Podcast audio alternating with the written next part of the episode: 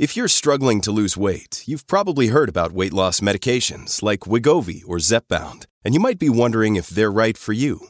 Meet PlushCare, a leading telehealth provider with doctors who are there for you day and night to partner with you in your weight loss journey. If you qualify, they can safely prescribe you medication from the comfort of your own home.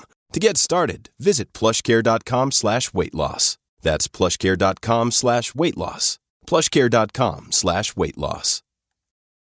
Your brain needs support, and new Ollie Brainy Chews are a delightful way to take care of your cognitive health.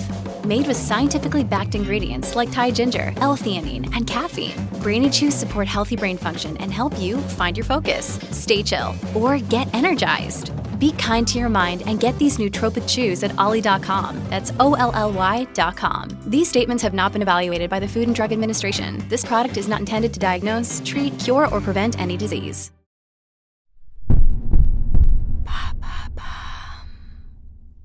Les hommes sont-ils vraiment plus sensibles à la douleur que les femmes?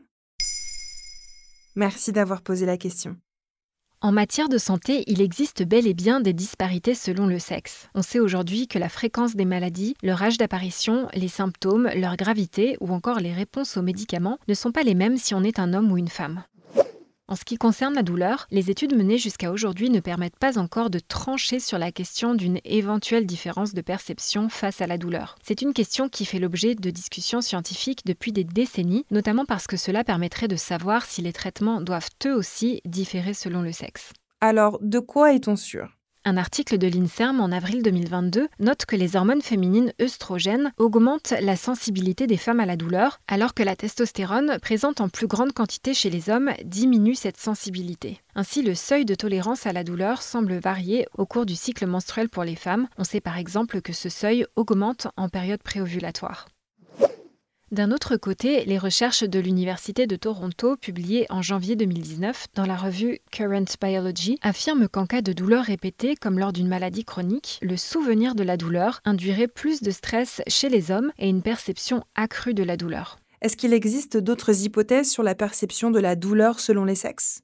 La revue Brain, qui publiait les travaux de scientifiques américains et canadiens en mars 2022, rapporte que la perception de la douleur serait le résultat d'une différence neurologique. Dans les neurones de la moelle épinière, qui sont chargés de traiter les signaux de douleur, la protéine responsable de la sensibilité à la douleur ne provoquerait pas les mêmes réactions dans les tissus humains féminins et masculins. Il semble également que les femmes aient plus de récepteurs cutanés, environ 34 fibres nerveuses par centimètre carré de peau, contre 17 chez l'homme. Selon le docteur Bakary Diallo, du Centre de traitement de la douleur au CHU de Poitiers, interrogé sur la recherche.fr, les femmes seraient donc plus sensibles à la douleur. Et pourtant, on entend souvent que les femmes auraient un seuil de tolérance plus élevé. En octobre 2019, dans l'émission Grand bien vous fasse sur France Inter, le médecin Martin Winkler indiquait Malheureusement, le jugement de au détriment de la responsabilité médicale qui manque considérablement de la part de certains médecins, alors qu'ils sont censés savoir qu'une évaluation de la douleur devrait être objective. Le genre, l'orientation sexuelle, l'identité de la personne ne devraient pas entrer en considération. C'est la seule perception de la personne souffrante qui doit orienter la prise en charge. En effet, il existe encore de nombreux stéréotypes genrés liés à la santé. Par exemple, plusieurs recherches ont montré que la souffrance physique des femmes était systématiquement sous-évaluée. Résultat, elles sont davantage orientées vers des soins psychologiques plutôt que vers des médicaments. Le préjugé sous-jacent est connu, les femmes seraient plus émotives et par conséquent, leur douleur ne serait pas si réelle que cela.